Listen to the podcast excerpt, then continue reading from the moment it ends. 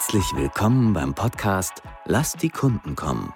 Für alle, die im digitalen B2B-Marketing mehr erwarten als die üblichen Weisheiten rund um Inbound-Marketing, Lead-Generierung und Demand-Generation. Willkommen zu einer neuen Folge von Lasst die Kunden kommen. Wir haben diese Woche wieder einen Gast und das ist diesmal der Andreas Brink. Hallo Andreas. Hallo Thorsten, vielen Dank für die Einladung. Ja, sehr gerne. Andreas, ich würde sagen, stell dich erstmal ein bisschen vor, damit wir verstehen, wer du bist und auch wo du herkommst. Ja, wo fange ich an? Ich ähm, habe sehr lange Zeit meines Lebens Leistungssport gemacht. Ich hatte einen Papa, der Marketingmanager war. Ich habe mich irgendwie dann auf so 90er Werbespots kennen vielleicht manche schon, sonst sollte man die auf jeden Fall mal googeln. Ähm, das hat mich fasziniert und bin darüber dann auf diese kreative Agenturschiene neugierig geworden. Also wie wird man Textstar und ähm, diese ganze Psychologie, die dahinter steckt, auch war dann auch öfter so auf, heute würde man so sagen, Networking-Events in, in Hamburg bei Agenturen, habe mich da auch beworben ähm, und fand das alles sehr, sehr spannend, obwohl ähm, mein Papa auch die ganze Zeit immer gesagt hat, Junge, mach Marketing, weil da machst du dann die Strategie in der Agentur setzt du dann eigentlich nur die Strategie für Leute um und das kann super frustrierend sein. Dann habe ich natürlich nicht gehört, bin bei Scholz und Friends in der Strategy Group gewesen für ein Praktikum, habe da eigentlich so diesen, diese strategische Komponente überhaupt erstmal kennengelernt. Das heißt, da hat man dann auch schon so äh, Persona, also ziemlich, hat so Moodboards gemacht und ähm, fand das halt richtig, richtig spannend. So mein, mein Studium, was ich dann angefangen habe, war immer noch Chaos, weil der Sport äh, zu sehr dominiert hat. Das habe ich dann irgendwann abgebrochen. Ich hatte äh, Elektrotechnik oder Informations- und Kommunikationstechnik studiert, was äh, faktisch Elektrotechnik ist und was neben einem 20-Stunden-Sportler-Alltag ja ein völliger, also nie so richtig äh, ein Platz. Und irgendwann, als dann so die sportlichen Träume zerplatzt sind bei mir, war, stand ich dann da und äh, musste erstmal so überlegen, was, was will ich denn jetzt eigentlich? Hatte dieses Praktikum, habe mich dann mit meinen sportlichen Fähigkeiten nach Amerika beworben und habe da äh, dann eigentlich so mein, ich sag mal so, mein richtiges Studium gemacht, was dann so BWL und Marketing gleichkommt. Und was mir sehr geholfen hat, war halt, dass in Amerika das super, super praktisch orientiert war. Ich hatte so zur Überbrückung von Zeit in Deutschland so ein bisschen Mikro, Makro studiert und ich saß da und dachte so, wo, was, worum geht's hier eigentlich? Und bei in Amerika wurde es halt direkt an irgendwie, ich weiß noch, irgendwelche, irgendwelche Börsendinge konkret gemacht und man wusste sofort, okay, das finde ich spannend. Nach dem Studium bin ich in den B2B-Bereich gekommen, habe über so ein bisschen wie Vitamin B als Praktikant angefangen bei einem Startup im Bereich Telekommunikation, konnte da den gesamten Bereich Marketing aufbauen, hatte einen CEO, der mir das Vertrauen geschenkt hat und eigentlich gesagt hat, mach das doch mal so, wie du das jetzt so im Studium gelernt hast. Muss man sich so vorstellen, 2009, da gab es auch noch nicht so das Internet in der Form, dass man da wie heute auf LinkedIn sich einen fertigen Plan runterziehen konnte. Das heißt, es war sehr, sehr, sehr spannend. Genau, und da so war ich dann erstmal im B2B-Bereich, habe mich danach selbstständig gemacht im Bereich Sprachen und Projektmanagement, im, im Bereich Lokalisierung. Das gemacht, bis, bis Corona kam und so meine Kunden, die ich dann damals hatte, nicht so gut durch die Corona-Krise gekommen sind und ich dann auf einmal ohne ohne Kunden, ohne Aufträge stand und quasi den, diese, diese die Digitalisierung, die da stattgefunden hat, nicht so gut verpackt hatte.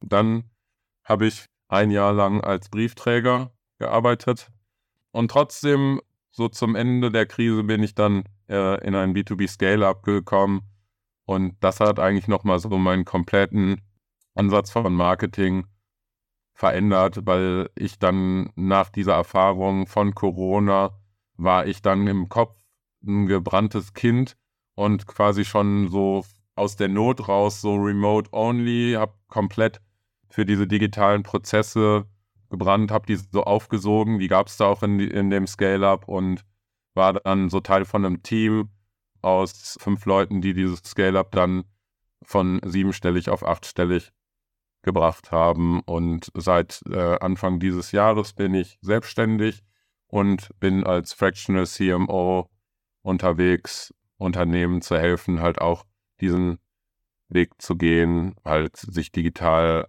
vernünftig aufzustellen, die Grundlage zu schaffen für ein Marketing, was so auf Demand-Gen-Ansatz beruht, sowohl strategisch äh, den Plan dann zu machen und dann in die, in die konkrete Umsetzung zu bringen.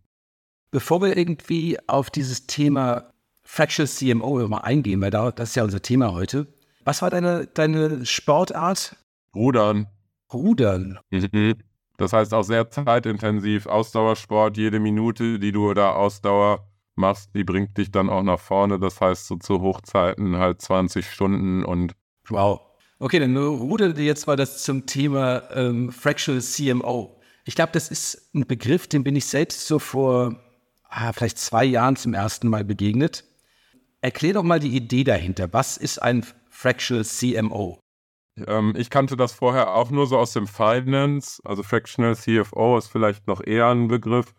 Ist halt die Idee, dass ein Unternehmen keinen vollen CFO braucht, um ähm, sein Finance abzubilden ähm, in einer be bestimmten Stage und das dann eben für den Bereich Marketing ähm, übertragen zu, äh, zu sagen, so wir, ne, ich, also das Unternehmen, ähm, wo ich die letzten drei Jahre war, da war es auch so nach der ersten Zeit, machte, das macht am Anfang meistens der äh, CEO, dann kommt irgendwann so der Punkt, gerade mit den Projekten im Marketing, die halt oft nicht so planbar sind, ähm, weil die schon manchmal sehr, sehr viel Aufwand brauchen, dann auch so in der, ja, so in die in dann Prozesse zu bringen, kann, das kann alles sehr lange dauern.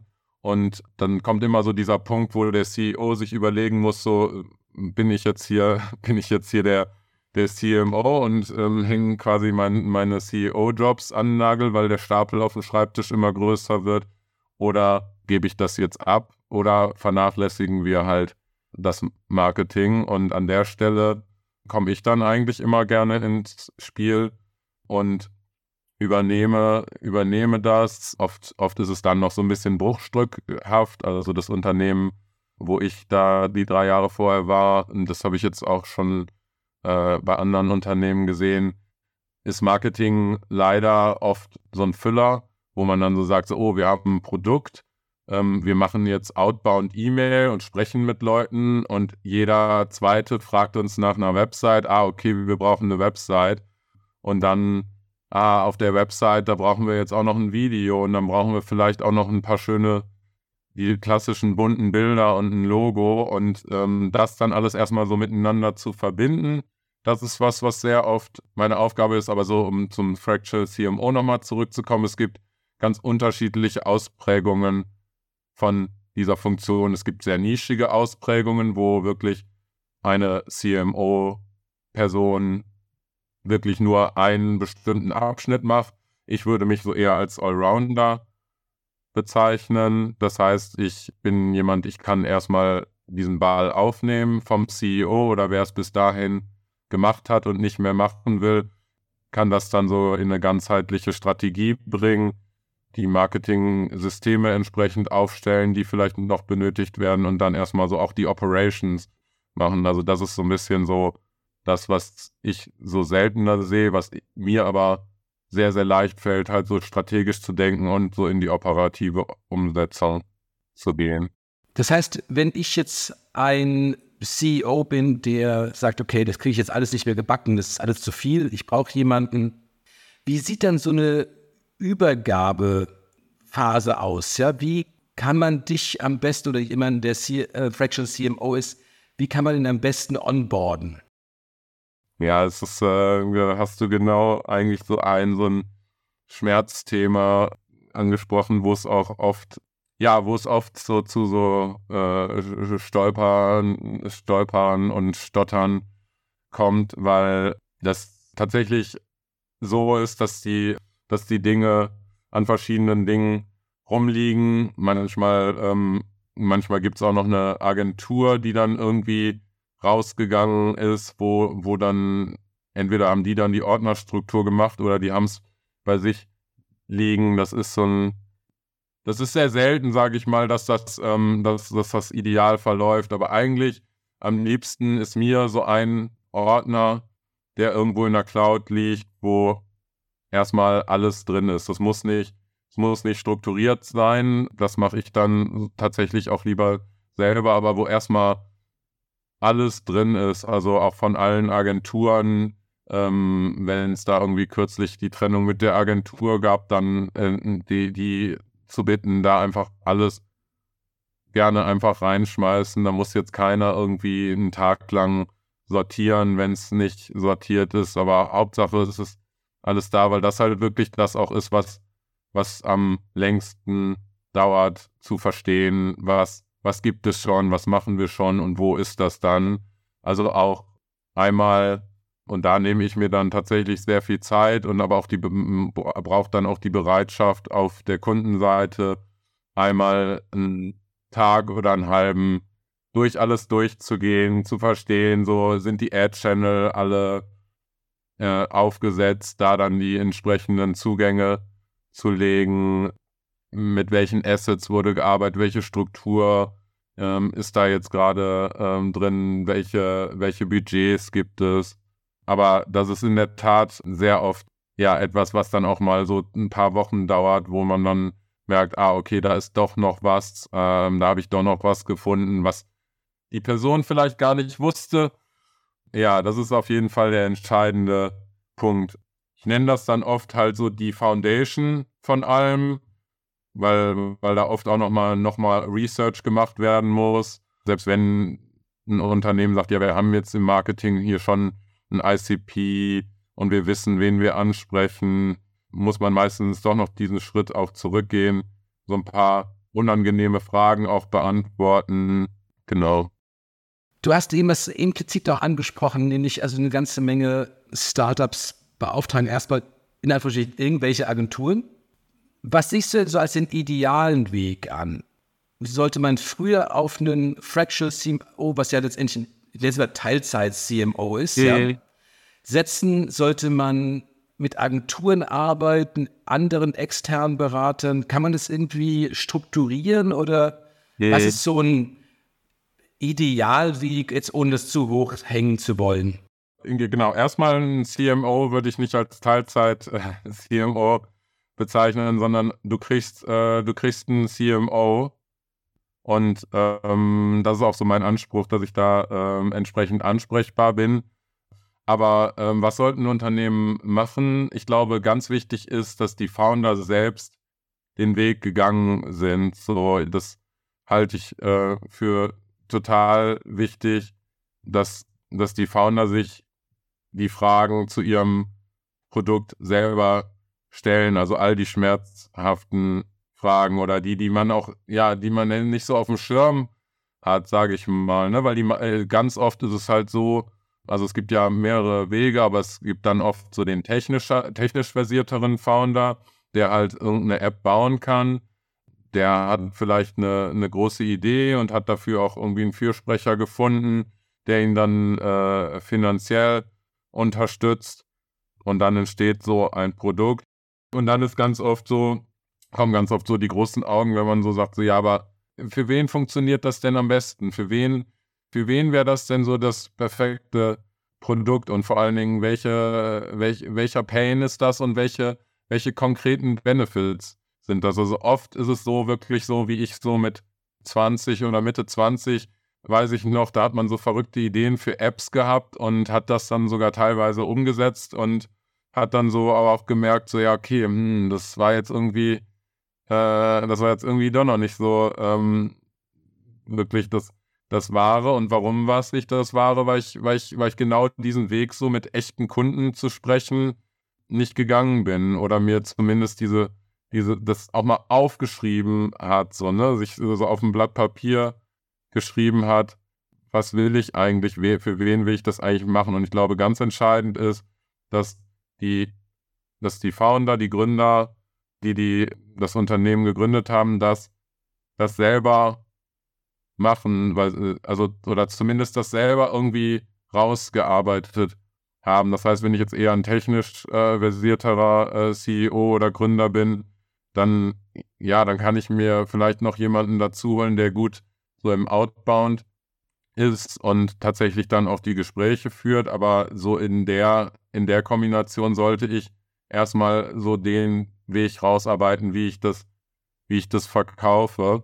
Und dann, dann ist halt so der, der Moment, so jemanden reinzuholen fürs Marketing und fürs Sales. Also ich, ich würde sogar sagen, oft geht es halt so rum, dass erst die Sales-Rolle gefüllt wird.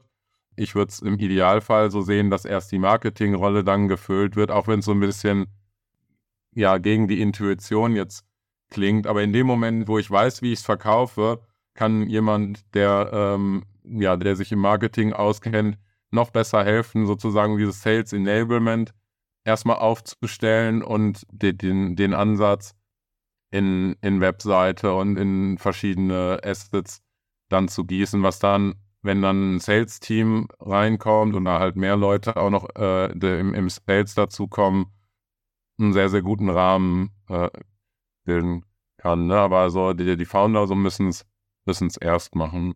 Ja, ich meine, die Founder müssen ja als erstes selbst verkaufen. Genau, genau. Die sind das. ja auch in gewissem Sinne die besten Verkäufer. Und gerade um die ersten Leuchtturmkunden zu gewinnen, die ersten, die sagen, okay, ich äh, vertraue euch, da kommt man ja nicht drum herum. Also insofern, einer, einer von den zwei, drei Foundern muss halt immer in die Sales-Rolle gehen. Und wenn man dann schon das Marketing zum gewissen Grade strukturiert hat, aufgebaut hat, dann profitiert alles, was danach kommt. Ja, das Problem, so würde ich das sagen, ist ja, man geht ganz schnell ohne Struktur nach außen und holt sich eine Agentur, die ja. vielleicht jetzt auch nicht die Agentur ist, die jetzt alles strukturieren würde. Und da ist es wirklich besser, man holt jemanden mit einer gewissen Erfahrung in so eine Marketingrolle, damit, es, damit man auch präsentabel wird. Ja, und nicht nur irgendwie eine Idee ist auf dem Zettel gut präsentiert vom Founder, sondern man der ganzen Firma zeigen kann, hier übrigens die hier mit der Webseite, wo das und das erklärt ist.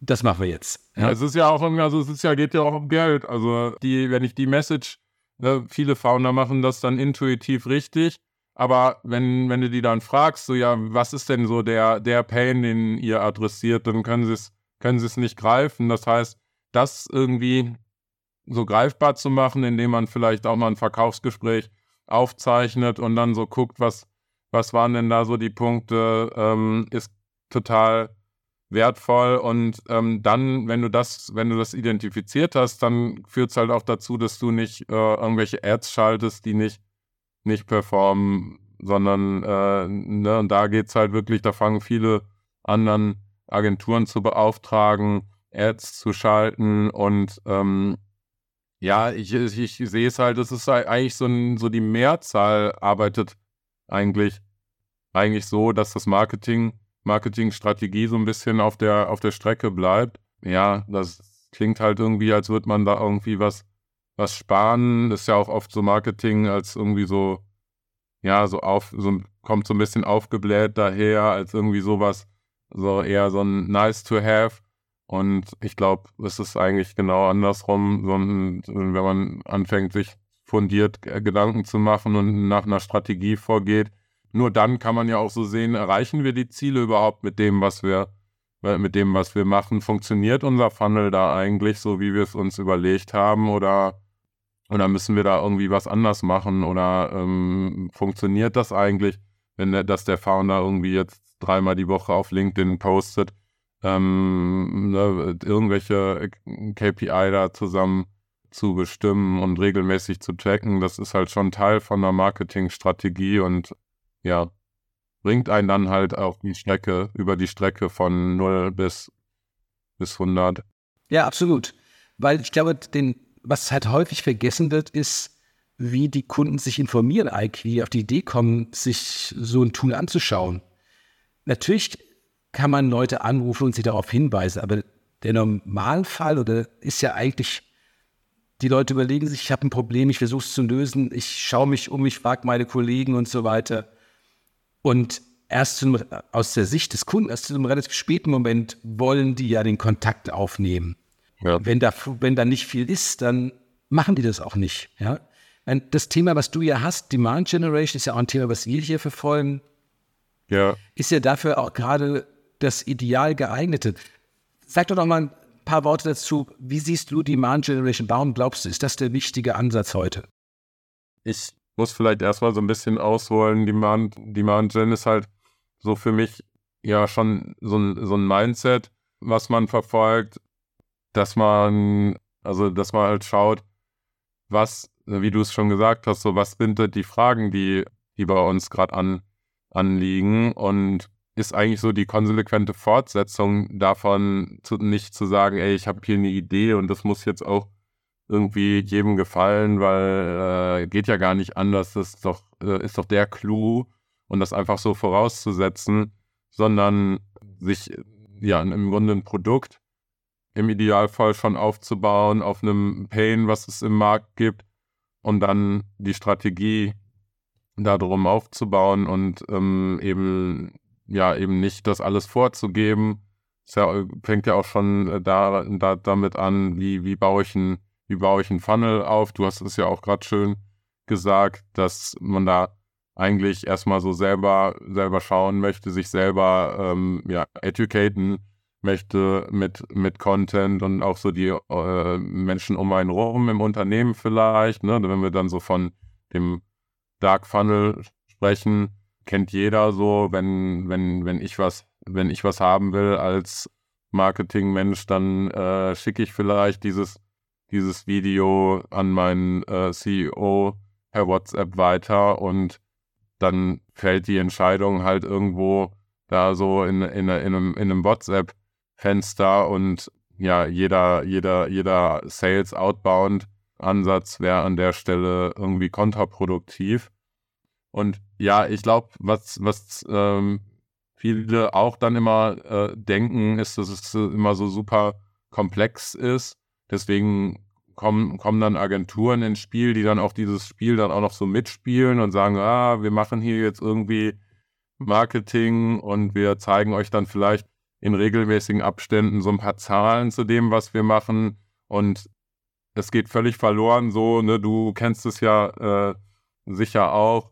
Dieses so, ja, wenn ich wissen will, wo mein Kunde die Informationen sucht, so mein idealer Kunde, dann frage ich den halt so. Oder wenn ich wissen will, was ist, sind gerade so die, was sind gerade so die Trends im Markt, ja, dann, dann frage ich vielleicht Leute, die im, im, da im, im Markt sind. Und ne, wir hatten das, das Thema auch im Vorgespräch. Es sind halt oft so die, die Basics oder es sind hier gerade jetzt so die Basics im Marketing, auf die wir uns so besinnen müssen. Und da ist halt die Margin irgendwie so das weitergedacht, so auf auf unsere heutige Zeit so.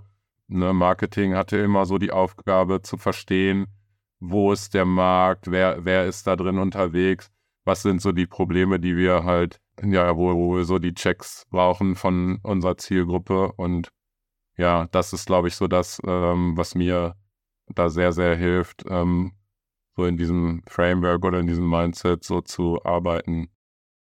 Ein kleiner Einschub in eigener Sache. Viele Unternehmen haben in den vergangenen Jahren für ihr Inbound-Marketing sehr viele Blogbeiträge erstellt. Leider muss man feststellen, 80% und mehr landen in den Suchergebnissen auf den hinteren Plätzen. Und der nicht sichtbare Bereich beginnt meist schon auf Seite 2. Wir bieten an, diese Beiträge SEO-technisch zu überarbeiten, zusammenzufassen und auszusortieren. Mit dem Ziel, mehr davon auf die erste Seite bei Google zu bringen. Mehr dazu auf www.chainrelations.de slash content Optimierung. Und jetzt weiter im Interview. Wenn jemand jetzt sagt, ich brauche einen Fractional CMO oder ich brauche mehr Struktur im, im Marketing, mehr Strategie, wie finden die Leute dich? Mich findet man ganz einfach auf LinkedIn einfach suchen und dann gibt es auch extra diesen Link in meinem Profil äh, Coffee Chat buchen. Das kann man einfach machen und dann springen wir in einen äh, Videocall. Das, äh, das kostet nichts, sondern ich freue mich tatsächlich Ähm, ne, so haben wir uns auch kennengelernt, äh, wenn man mir einfach schreibt und dann zusammen sich austauscht und dann werden wir ganz schnell rausfinden, ob, ob wir da zusammenarbeiten können. Ja, super. Vielen lieben Dank für den Einblick in das Thema oder in die Art der Zusammenarbeit Fractional CMO. Wahrscheinlich ja, ne? für den einen oder anderen wirklich noch, eine, noch vollkommen neu, aber ich glaube, das kommt zu der Flexibilität auch zugute, die wir heute irgendwie brauchen, wo es vielleicht auch darum geht, wir machen ein halbes Jahr was oder so und nicht immer diese ja, langen, schwerfälligeren Entscheidungen, um halt das eigene Marketing, den Vertrieb oder den, den Absatz, den Umsatz voranzubringen. Vielen lieben Dank, Andreas. Und äh, für die Hörer auch vielen lieben Dank. Äh, wir machen in zwei Wochen weiter mit dem nächsten Interview. Bis dahin, lasst die Kunden kommen. Ciao, ciao. Danke, Thorsten. Schön, dass Sie heute eingeschaltet haben bei Lasst die Kunden kommen. Sollte Ihnen der Podcast gefallen, freuen wir uns über eine 5-Sterne-Bewertung. Dies hilft anderen, diesen Podcast auch zu finden. Wenn Sie Fragen, Anregungen oder Themenvorschläge haben, kontaktieren Sie uns gerne über www.chainrelations.de. Chain Relations in einem Wort. Sie können sich direkt mit Thorsten Hermann auf LinkedIn vernetzen, ihm folgen und dort an spannenden Diskussionen mit ihm teilnehmen. Thorsten schreibt man ohne H und Hermann mit zwei R und zwei N. Jetzt sagen wir Tschüss, auf Wiedersehen und bis zum nächsten Mal.